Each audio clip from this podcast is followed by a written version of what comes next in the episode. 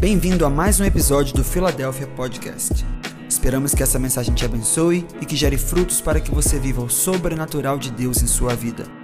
Conecte-se conosco em todas as redes sociais e também no YouTube, no arroba ifiladelphia.org. Que Deus te abençoe.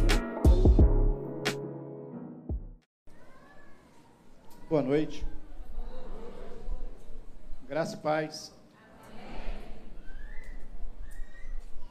Eu quero ler com os irmãos o texto que nós estamos, ao longo desses cinco dias, fazendo a leitura, Isaías 54. Se for possível, projete.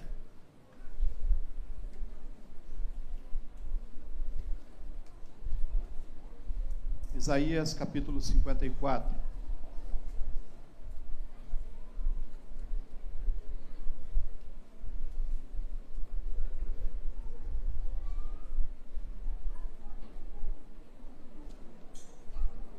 Eu estou pedindo para projetar, mas eu não sei se tem ninguém lá, porque eu não consigo ver. Tem, né?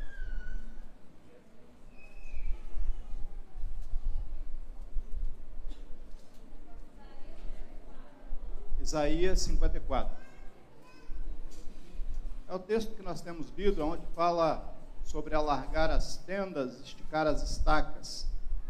Vamos fazer a leitura todos juntos? Então vamos lá. Canta alegremente, ó estéreo, não desce a luz, exulta com alegre canto e exclama, lutam diversos dores de parto, porque mais são os filhos da mulher solitária do que os amigos da casada, diz o Senhor. Dois. Alarga o espaço da tua tenda, estenda-se o topo da tua habitação, e não impeças, alonga as tuas cordas e firma bem as tuas estacas. Amém. Até aí. A pastora Alda ontem ministrando, ela falou, é muito difícil estar aqui. E às vezes a gente fica imaginando o porquê que é muito difícil. Eu sempre digo o seguinte: no dia que eu for falar a respeito do reino de Deus, falar a respeito daquilo que Deus quer nas nossas vidas, e que minhas pernas não tremerem, que a boca não secar, que não der qualquer sinal de nervosismo, eu paro. Eu acho que é igual o jogador no Maracanã. No dia que ele entra e está muito tranquilo, ele não joga nada, porque ele não sente a pressão. Eu creio que nós que ministramos, pregamos a palavra, se nós não sentirmos isso, caiu no automático. É só aquele conhecimento de estudo, mas um pouco distanciado, ou se não todo distanciado, da graça e da unção de Deus. Ah, eu tenho ouvido, já há algum tempo, nesta casa, nós falando a respeito de emoções. E hoje eu quero começar falando também a respeito de emoções. Quando nós recebemos uma notícia triste, o que, é que nós fazemos na grande maioria das vezes? Choramos. Mas às vezes recebemos notícias fantásticas. E o que é que fazemos? Muitas vezes choramos. As nossas emoções nem sempre elas vão ser identificadas por, as, por nossas ações. Nós podemos chorar de alegria, podemos chorar de tristeza. Tem muita gente que sorri e sorri de forma assim espalhafatosa por nervoso. Não é porque ele está alegre, o nervoso, o abalo emocional faz a pessoa sorrir e sorrir de forma às vezes descontrolada. E e às vezes nós não conseguimos identificar onde, como e por que isso acontece. E eu acho interessante, porque às vezes nós não conseguimos identificar, porque nos esquecemos o que somos ou quem somos. nós somos espírito, temos uma alma e habitamos em um corpo. Nós somos espírito. Alguém já sentiu o meu espírito hoje estar tá chorando? Não é? A gente não vê, a gente não percebe, a gente não sente e a gente não imagina se o espírito está chorando. Porque provavelmente, e muito provavelmente, não chore. Sabe por que não chora?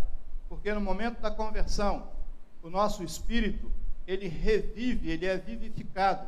No momento em que nós aceitamos a Cristo, o nosso espírito torna a viver. Antes, morto, distanciado de Deus. E se tem a presença de Deus, ele não vai chorar por tristeza.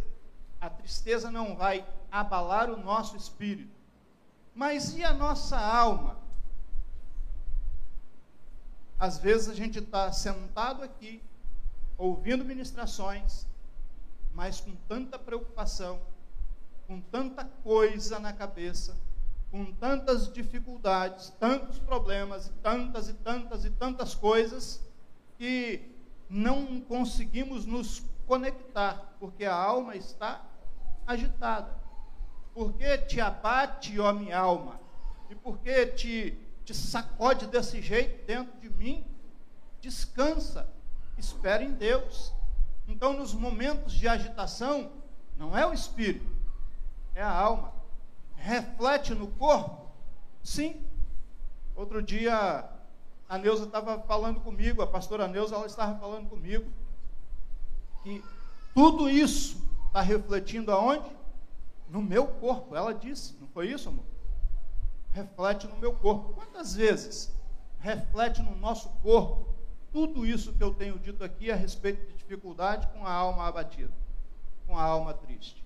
Então, as nossas emoções precisam ser entendidas para que nós possamos trabalhar com elas para que nós possamos entendê-las e não deixarmos ser levados por elas. Por isso que a, a oração a respeito do, do casamento, né? Se na hora do entreveiro, na hora da discussão, você se deixar levar pela alma, pela emoção, entreveiro. Aqui é uma escola, a gente usa umas palavras. Na hora do conflito, né? a hora do conflito. Então, essas coisas nós precisamos ter muito esclarecidas na nossa mente. Por quê? Porque nós estamos em um ano de expansão. E eu falei anteontem, nesse plano de expansão, o que mais precisa expandir é a nossa mente, o nosso entendimento, o nosso conhecimento. Ah, hoje nós vamos estar falando a respeito disso fundamento e expansão. Quando a gente fala de fundamento, alguém que não viu, que não esteve aqui no lançamento dos trabalhos para edificação desse santuário, sabe o que está aqui debaixo desse, desse piso? Quem não veio aqui Sabe a largura de sapatas, radier, tela, grossura, né, espessura do piso? Tem noção? Eu creio que não. Mas sabe que existe. Sabe que existe. Sabe que foi feito toda uma preparação para que esse edifício fosse construído, para que nós pudéssemos levantar essas colunas elas não nasceram daqui, elas foram fundamentadas. Essas colunas estão apoiadas no fundamento. E quando eu né, aceitei essa ministração, pastor, eu falei fundamento. E a gente tem uma noção a respeito de construção. E nós, às vezes, observamos ali fora, né, na, na, na, nas portas das salas, se a gente olhar para cima ali, de vez em quando nós vemos umas trincas. Se nós olharmos para o chão, nós vamos ver que existem umas trincas. Então, em toda a estrutura, às vezes tem umas trincas, tem umas fissuras. Essas fissuras elas podem ser grandes, comprometerem ou não, serem reparáveis ou não. Mas se nós andarmos em volta, olhando para o fundamento, nós não vamos ver nenhuma trinca, nenhuma rachadura. Porque o fundamento, ele não dilata. O que causa essas fissuras, essas rachaduras, essas trincas, é algo chamado dilatação, penina. É a pressão, né? é a temperatura. Aí o que está sobre o fundamento às vezes não suporta e começa a se, ser atingido pela temperatura. Mas o fundamento não. E quando eu pensei nisso, eu comentei com a Karen Lane, e ontem eu aproveitei e perguntei a uma pessoa que entende de construção. No intervalo aqui, eu corri né, e perguntei à irmã que é engenheira. Falei, vem cá, funda... para eu não falar besteira. Né? Para fundamental o que eu estou dizendo. Fundamento não trinca. Ela falou, não. Realmente não. Por quê? Por causa do solo. Por causa da proteção. Porque essa, essa questão da, da temperatura, ela não atinge o fundamento. E porque o fundamento não dilata, porque ele não sofre com a temperatura, o restante, tudo tem jeito de ser consertado. Uma coluna. Nós precisamos de remover isso aqui. Aconteceu ali no gabinete. Nós tivemos que deslocar colunas. Foi possível. Cortou, deslocou, chegou para lá, mas a base continuou no mesmo lugar. A base continuou no mesmo lugar. O fundamento, irmãos, ele não sofre alteração. O fundamento não sofre alteração. Qual é o fundamento da nossa fé? Onde nós fundamentamos a nossa fé? Por que, que hoje eu estou forte, amanhã eu estou fraco?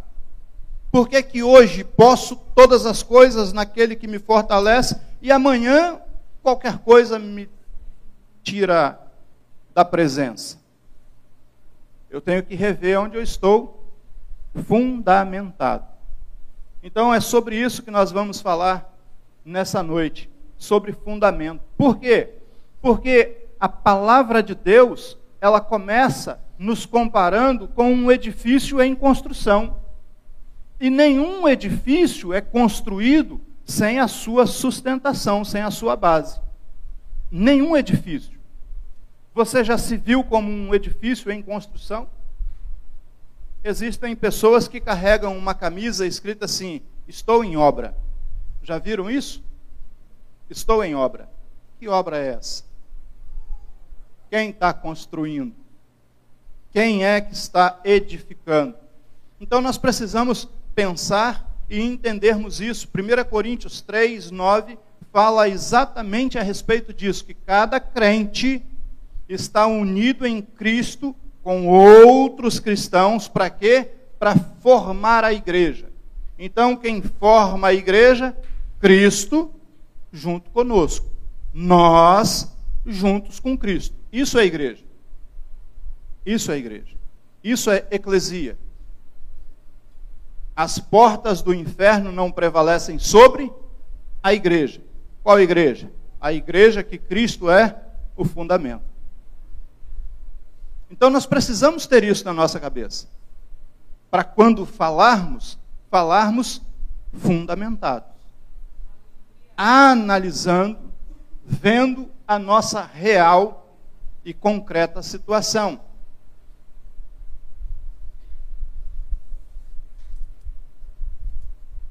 Nós somos cristãos. Amém? Somos cristãos? Por quê?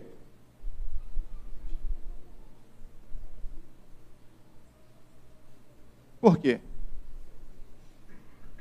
Eu sempre fico pensando a respeito disso. E quem já me ouviu falando em outras vezes, sabe que geralmente, grande parte das vezes, eu faço essas perguntas. Porque às vezes, meus irmãos, nós estamos nesse automático. Nós somos, somos, porque somos. Aí um silêncio, a gente não consegue responder na mesma velocidade, dinâmica, didática da primeira porque a gente fez no automático. Somos cristãos por quê? Porque somos semelhantes a Cristo. Somos seguidores de Cristo. Cristo em nós, a esperança da glória. Se Cristo está em nós, nós somos cristãos, seguidores de Cristo. Se nós somos seguidores de Cristo, é, é, alguém já foi seguido aqui? Seguido, não é perseguido, não. Seguido. Já foi? Como que funciona? Você curva, quem está te seguindo vai embora?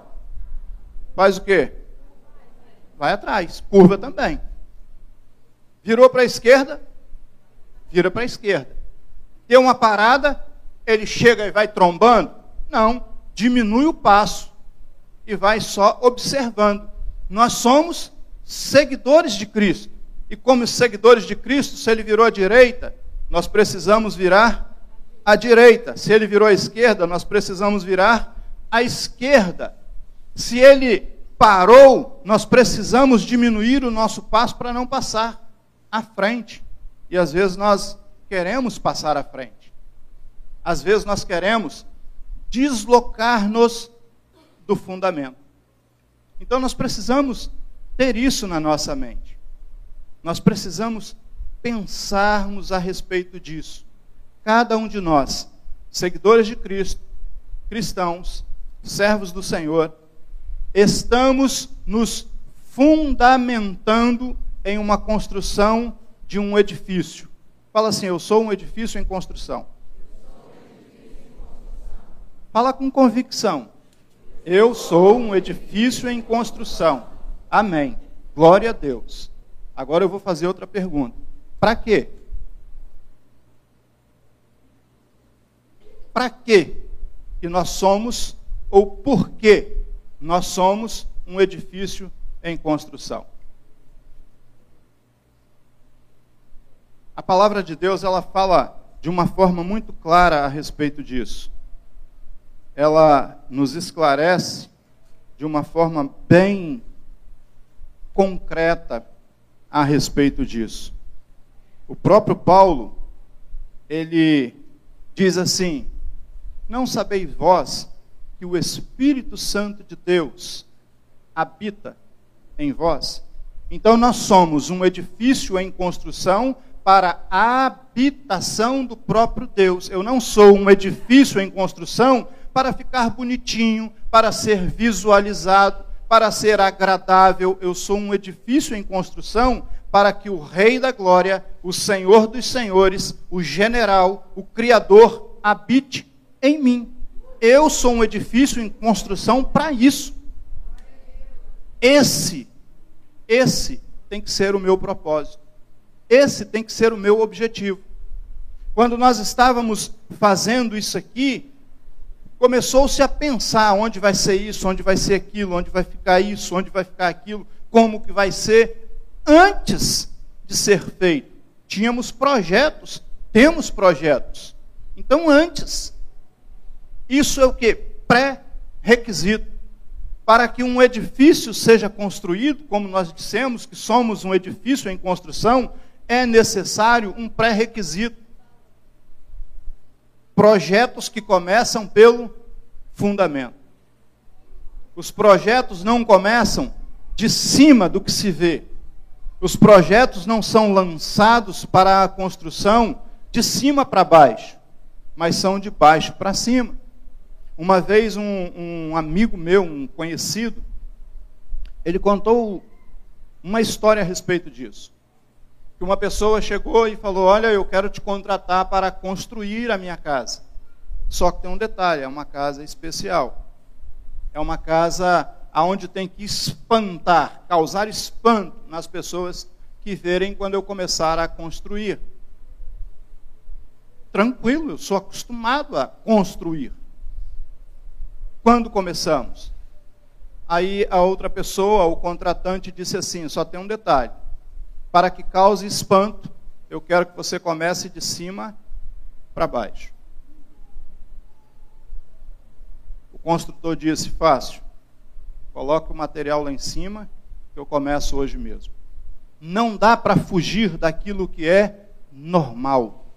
Tá, Jorge? Não dá para fugir daquilo que é normal. Nós não podemos querer ser muito crente sem o fundamento. Não dá para começar de cima para baixo. Um dos grandes problemas nossos é que nós achamos que nós podemos nos espiritualizar demais. Que nós podemos nos, nos fundamentarmos em nós mesmos. Esse é um dos grandes problemas. Essa é uma das grandes dificuldades que nós enfrentamos enquanto povo de Deus, enquanto seguidores de Cristo. Porque às vezes nós achamos que podemos fazer desse jeito, quando na verdade não dá. Quando na verdade não é possível. Existem princípios e princípios básicos. O Gabriel falou a respeito de princípio. Existem princípios básicos. E quais são esses princípios básicos? O propósito, eu falei, o propósito do edifício, para que Deus habite em nós para que Deus habite em nós. E sempre falamos o seguinte, nessa questão de habitar: que Deus entra, faz aquela tremenda faxina, o Espírito Santo entra, faz uma tremenda faxina, mas tem um quartinho que você tem a chave. Sempre falamos isso. Irmãos, o Espírito Santo não vai entrar na minha, na sua vida, enquanto você tiver esse quartinho que ele não pode mexer. Ou você escancara as portas da sua vida para que o Espírito Santo entre e tome conta, ou isso é história, é conto da carochinha. Não existe seguidor de Cristo que tem quartinho escondido, guardado, trancado as sete chaves para que o Espírito Santo não faça ali uma limpeza não existe. Nós precisamos ser sinceros em relação àquilo que nós é, somos de verdade. Não sabeis vós que o, vocês são o santuário de Deus, que o Espírito Santo. Ontem a, a, a Luciana falou sobre habitar. Deve ser horrível, irmãos.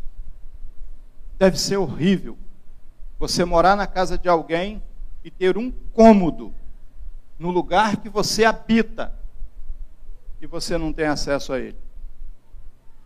Deve ser horrível. Se você, nós, seres humanos, formos morar em qualquer lugar e alguém falar nesse cômodo, não entre. Primeira coisa que vai vir na nossa cabeça: se eu estou necessitando hoje, eu fico. Mas eu vou procurar um jeito mais rápido possível de sair daqui. Por quê? Porque é constrangedor. Se nós nos constrangemos enquanto pessoas, imaginem aquele que tudo vê, aquele que tudo sabe, aquele que tudo conhece, aquele que vê, vê por de trás da porta, aquele que sabe o que está guardado lá dentro. Será que ele vai ficar? Será que ele vai habitar em um lugar desse? Será? Então nós precisamos pensar a respeito disso. 1 Coríntios 3,10 fala assim: cada um veja como edifica. Cada um veja como edifica. Ou seja, preste atenção no que está edificando. Preste atenção no que você está fundamentando para servir de base a sua vida, a nossa vida cristã, a nossa forma de viver e de demonstrar o Cristo que habita em nós, ela tem que ser real, pura e cristalina. E para isso eu preciso de entender como e com o que eu estou edificando. Para fazer reboco, que são essas, essas massas, né? Que tornam o ambiente bonitinho, lisinho, depois vem a, a, a massa corrida e é aplicado, depois a tinta. Mas antes tem o reboco, tem o gesso, tem uma série de coisas. É um tipo de massa. Mas para fazer o fundamento, é concreto. Para fazer a estrutura, é concreto. Não pode ser qualquer massa. Não pode. Para nós edificarmos a nossa vida, tem que ser algo que seja forte. Tem que ser algo que realmente gere e produza sustentabilidade, sustentação, para que nós possamos permanecer.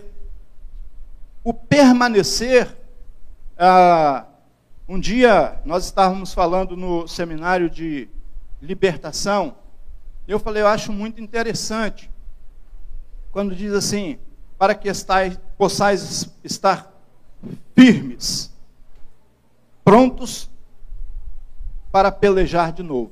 Quando Paulo fala, usando a respeito do soldado, né, a, a armadura, e ele diz assim: para que possais estar firmes. Aí eu chamei duas pessoas e demonstrei o que é estar firme. Não é você ser uma coluna que empurra, empurra e não sai dali. É você estar pronto para lutar novamente. É não ser levado, não estar desanimado, não estar triste, não estar preocupado, mas estar disposto a lutar novamente. Porque a nossa luta todos os dias. Todos os dias. A temperatura, todos os dias. Então nós precisamos estar firmes e só estar firme se tiver um bom fundamento. Sem um bom fundamento, não tem firmeza. Esse fundamento, Isaías fala a respeito dele. Esse fundamento é Cristo. E a palavra de Deus, ela nos mostra isso em que, 2 Timóteo 2,19, diz que é um fundamento baseado, que está baseado na palavra de Deus. 1 Timóteo 6,19 diz o quê?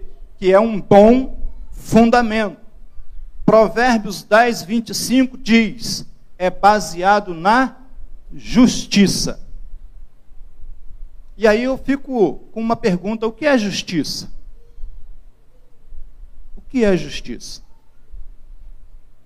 Que nós entendemos, o que nós interpretamos por justiça? Outro dia eu falei assim, aqui na igreja, falei, quantos justos nós temos aqui? O pessoal tem medo de levantar a mão quando a gente fala desse jeito. Quantos justos nós temos? Aí levanta assim, uns cinco, num auditório de cem, uns cinco. Os outros ficam naquela, eu sou justo ou não sou justo? Por quê? porque nos baseamos na nossa própria justiça. E quando nós nos baseamos na nossa própria justiça, nós começamos a analisar os erros que nós cometemos, as injustiças que nós cometemos, e automaticamente nós percebemos o que? Não somos justos. Mas eu não estou falando disso. A palavra de Deus não está falando disso. A palavra de Deus diz assim: justificados, pois com Deus tenham paz. Ele nos justifica. Por causa desse fundamento na nossa vida, é que nós somos justificados. Então nós precisamos compreender isso. Em 1 Timóteo 6,19 diz que ele é eterno. Quantos eternos nós temos? Aí o que eu acabei de falar. As pessoas têm, né, eu sou eterno, não sou eterno, como é que fica? Nós somos eternos. A partir do momento que nós fomos concebidos, nós nos tornamos eternos. Não vamos viver em carne eternamente, mas nós somos eternos.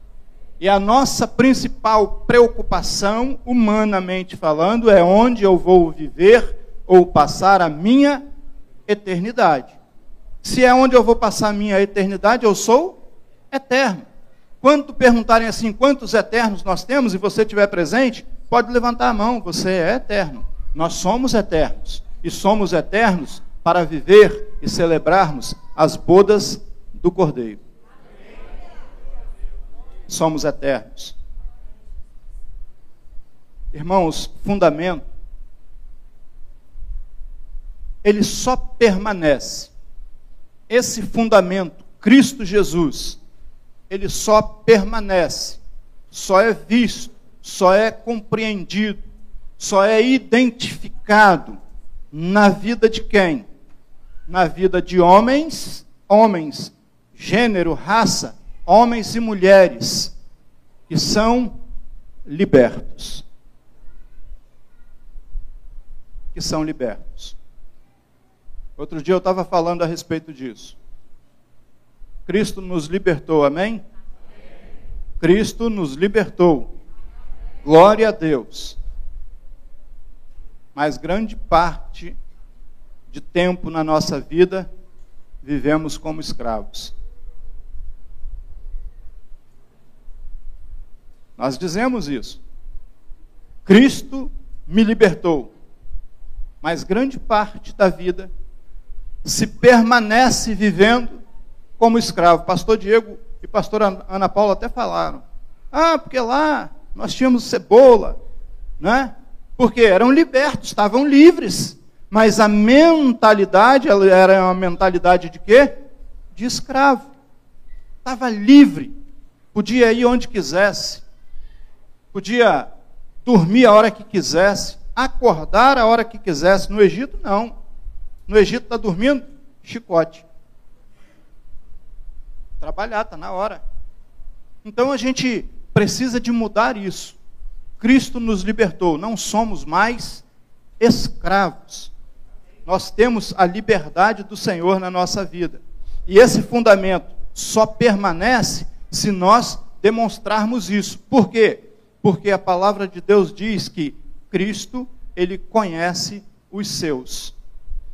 Esse fundamento só permanece quando nós temos ou vivemos a nossa vida de forma livre. Livre. Livre de quê? Livre de quê? A gente fala assim: somos livres. Você é livre de quê? Rapaz, eu nunca parei para pensar livre de quê?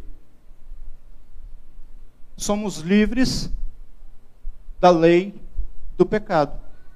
Livres do pecado.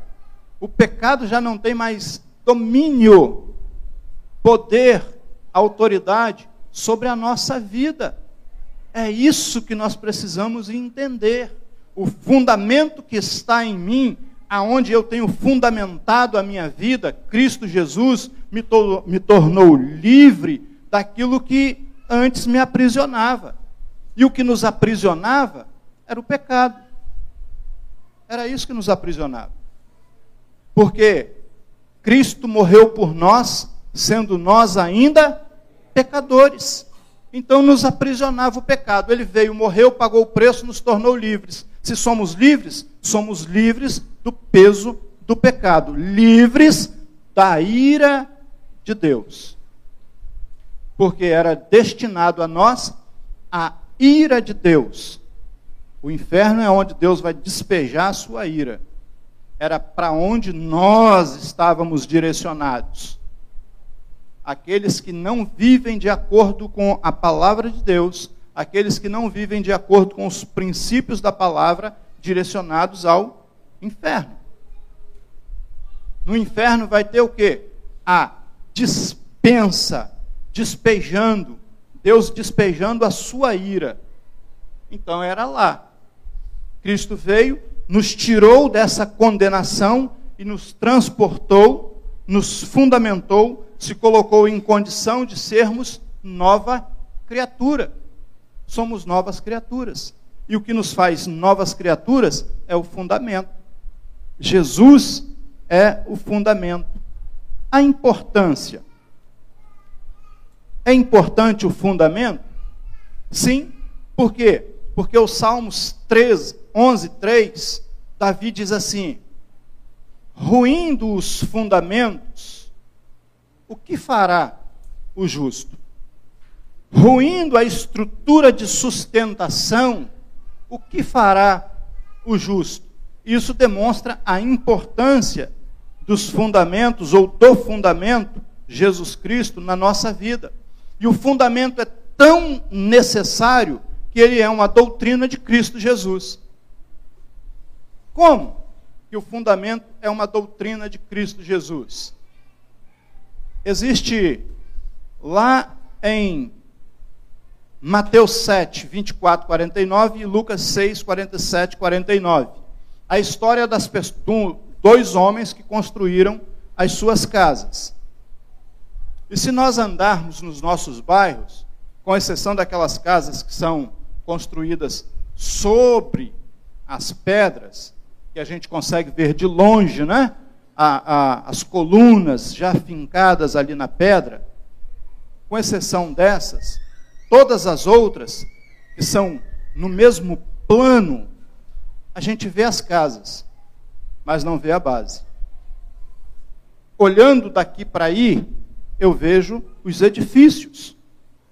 Olhando daí para cá, vocês veem o edifício, mas não conseguem ver o fundamento.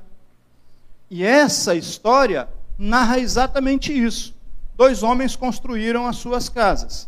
Uma estava sobre a areia e outra sobre a rocha. Quando a gente lê assim e não para para pensar, a gente imagina o quê? É uma casa que o camarada pegou as lajotas, botou em cima da terra assim, e o outro fez o quê? Foi em cima de uma pedra e construiu em cima de uma pedra. Não é isso que a gente imagina? Só que analisando e lendo, não foi isso. Um fez o quê? O terreno é arenoso. Eu vou construir de forma despreocupada. Eu vou fazer as minhas vigas, baldrames. Eu tive que ler a respeito disso. Para quê? Para fazer a minha construção em cima. Mas não teve a preocupação de cavar. Foi em cima da areia mesmo, estendeu lá e marrou e construiu. O outro fez o quê? O terreno é arenoso. Eu preciso de cavar, cavar e cavar até encontrar rocha para fundamentar a minha construção. O terreno era o mesmo. A diferença foi a ação da construção. O terreno que nós estamos é o mesmo. A diferença é a ação na hora da fundamentação, da construção. Qual é o trabalho que eu estou tendo? Qual é a, importância que eu dou àquilo que eu vou construir? Aquilo que eu estou fazendo? Qual é a importância? Qual é a minha dedicação? Ambas as casas foram construídas sobre fundamentos. Uma sobre a areia a grosso modo, e a outra com um trabalho de escavação. Não vemos os alicerces, mas veio a tempestade.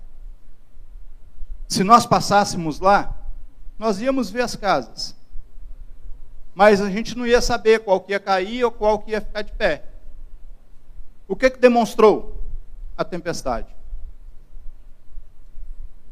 A tempestade trouxe revelou a construída sobre a rocha. A tempestade revela, a tempestade mostra, e a tempestade vem para todos. Eu não sei se os irmãos viram algumas, alguns flashes de reportagem da chuva na Bahia. Algumas casas foram levadas do jeito que eu estou falando. A água veio e varreu, lavou tudo, lavou aquilo que estava por baixo e carregou a casa o cara chega e fala: aqui era a minha casa, de alvenaria, era aqui. Aí o vizinho do lado, no mesmo lugar, fala: a minha casa aqui, ó, a água veio até o teto, a correnteza passou por dentro da minha casa, mas a minha casa está aqui. Qual a diferença? A preocupação, o fundamento. Isso que nós precisamos, irmãos. Nos preocuparmos com isso. A tempestade chegou, bateu, não tem problema eu estou fundamentado na rocha. eu estou fundamentado na rocha, que vem a tempestade, não tem problema, porque ela vai vir. Ela vai vir. Ela vai vir de que forma?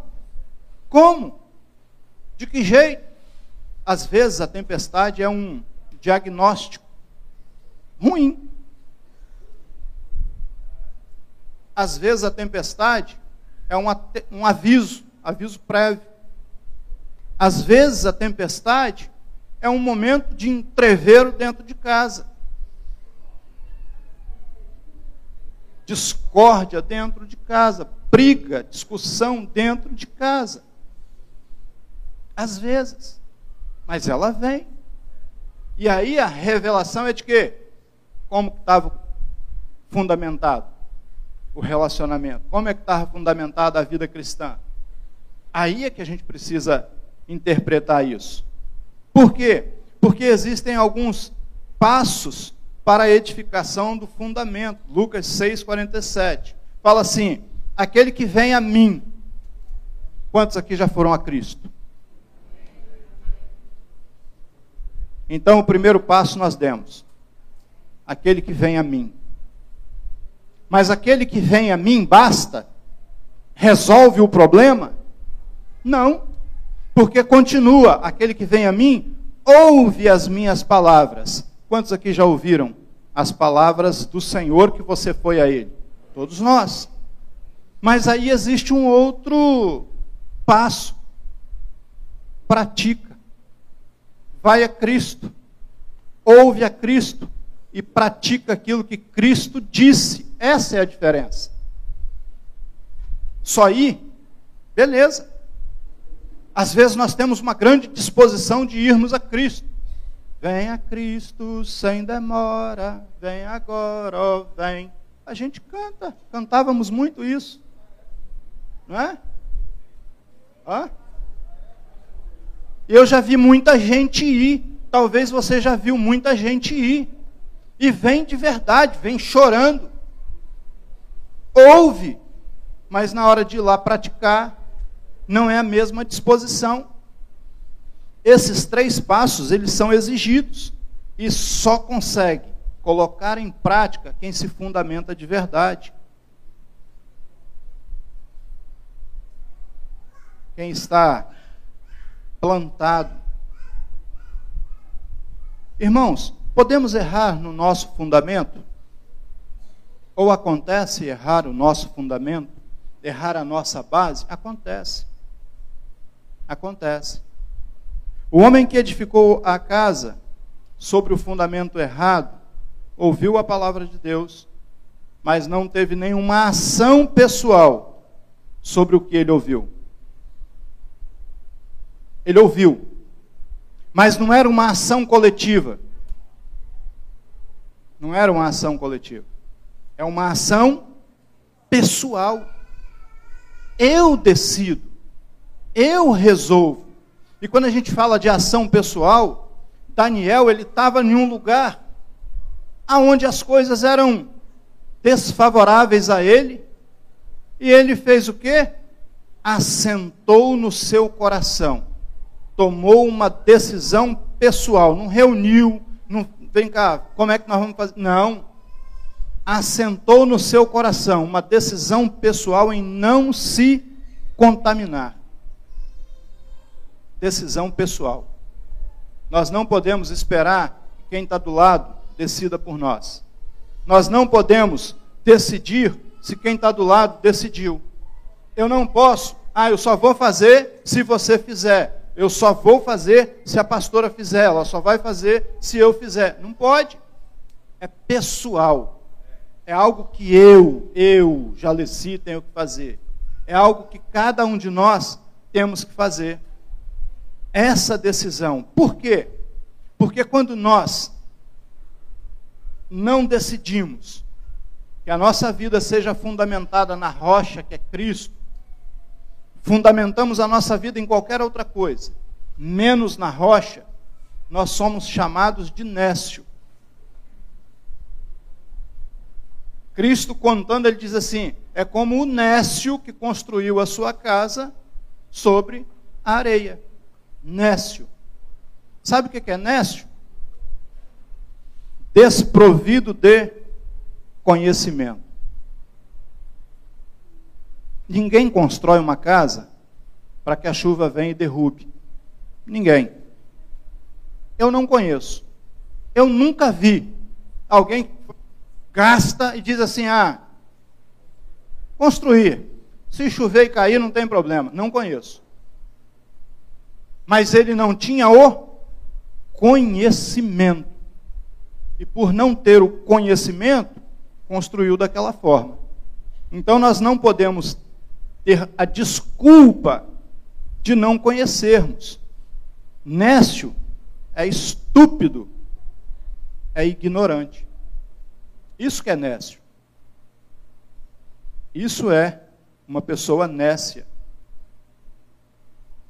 Como edificamos uma casa sobre areia, espiritualmente falando? Porque eu estou falando de fundamento, fundamento, tá. Mas como que eu posso espiritualmente edificar a minha casa sobre a areia?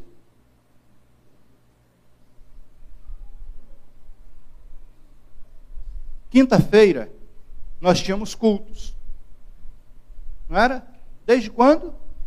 2013, 2009, que eu vim para Filadélfia. Culto da Vitória, toda quinta-feira. Tem um tempo que nós não temos o culto de quinta-feira. Não é verdade? Muita gente faz o quê? Eu vou em outra igreja. Não tem na minha igreja, eu vou em outra igreja. Por quê? Pelo costume.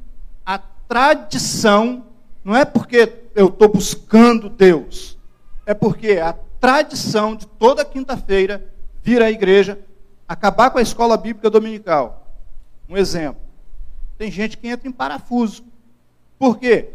Por causa da tradição da escola bíblica dominical e agora não tem, o que, é que eu vou fazer, como que vai ser? Não está fundamentando. Ele está fundamentando nas tradições. Eu me recordo agora que quando eu fui testemunhar, lá num, num bairro da Serra, isso tem muito tempo, nos idos de 90 e alguma coisa.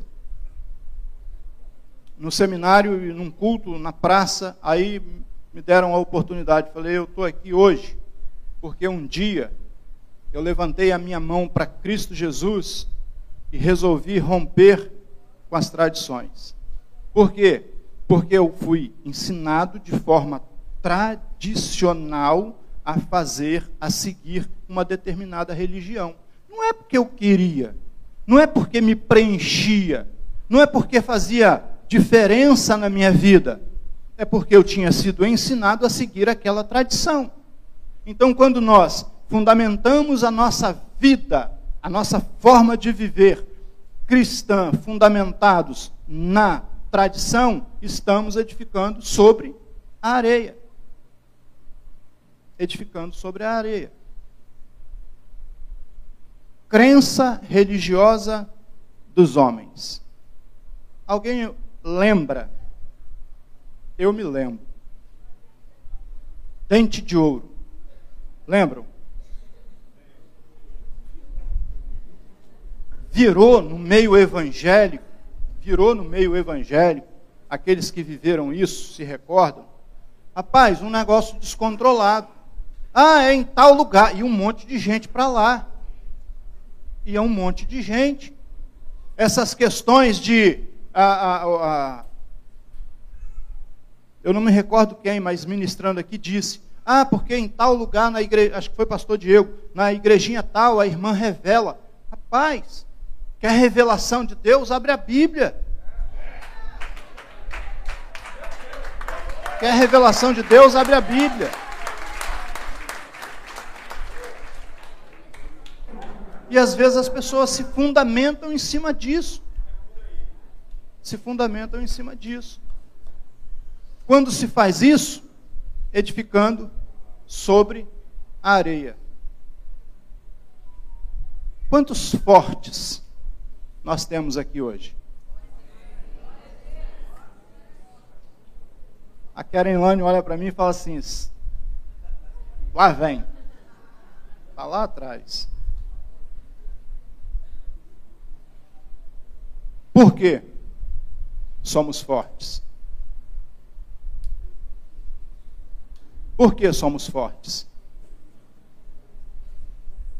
Você levantou sua mão e disse que você é forte. Agora para e pensa, por que você é forte?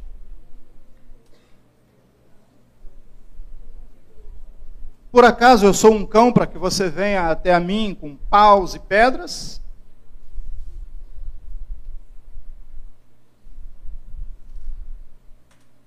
Eu vou a você em nome do Senhor dos Exércitos. Davi era menor, irmãos. Davi era menor. Davi nem armado estava. Mas ele sabia: você é grande, eu sou forte. Existe uma diferença. Existe uma diferença o que nos torna, nos torna fortes não é aquilo que nós conseguimos carregar, é aquilo que nos carrega.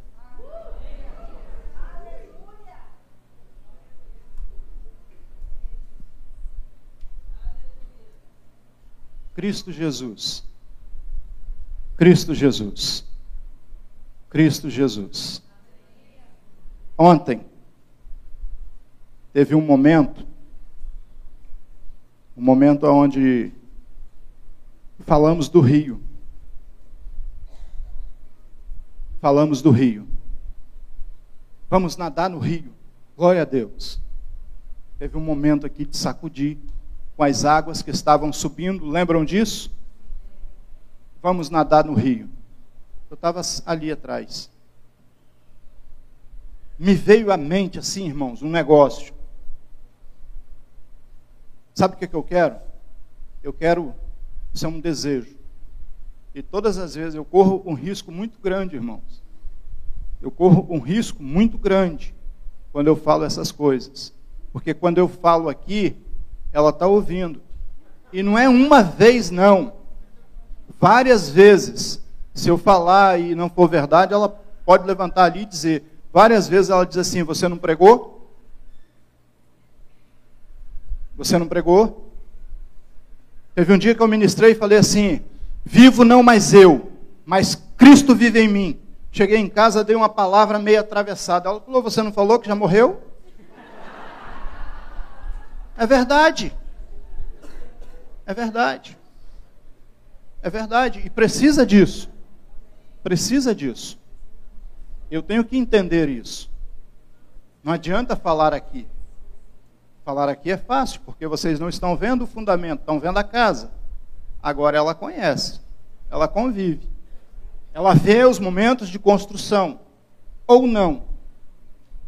Aí nesse momento das águas, eu falei assim: eu não quero nadar no rio. Eu não quero nadar no rio. Porque quando eu nado no rio, eu continuo no controle. Eu quero ser arrastado pela correnteza desse rio. Quando eu nado, eu continuo no controle. Nadar no rio, nadar na piscina, eu continuo no controle. Nadar na praia, eu continuo no controle. Agora, quando eu sou arrastado pela correnteza que esse rio produz, aí é diferente. Aí é diferente. Ali eu pensei a respeito disso. Eu pensei exatamente a respeito disso. É o fundamento. Aleluia.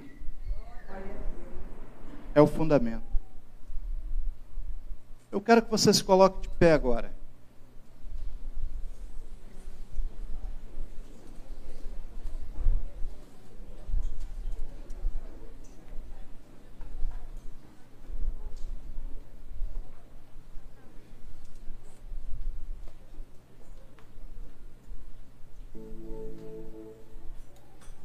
Fala para quem está do seu lado direito. Eu vou construir. Para quem está do seu lado esquerdo. Para quem está atrás. Para quem está na frente. Nós vamos construir. Nós vamos construir.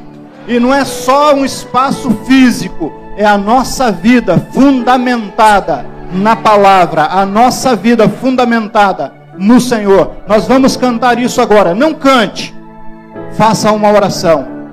Que esse louvor não seja uma música, seja a nossa oração nessa noite. para a glória do Senhor.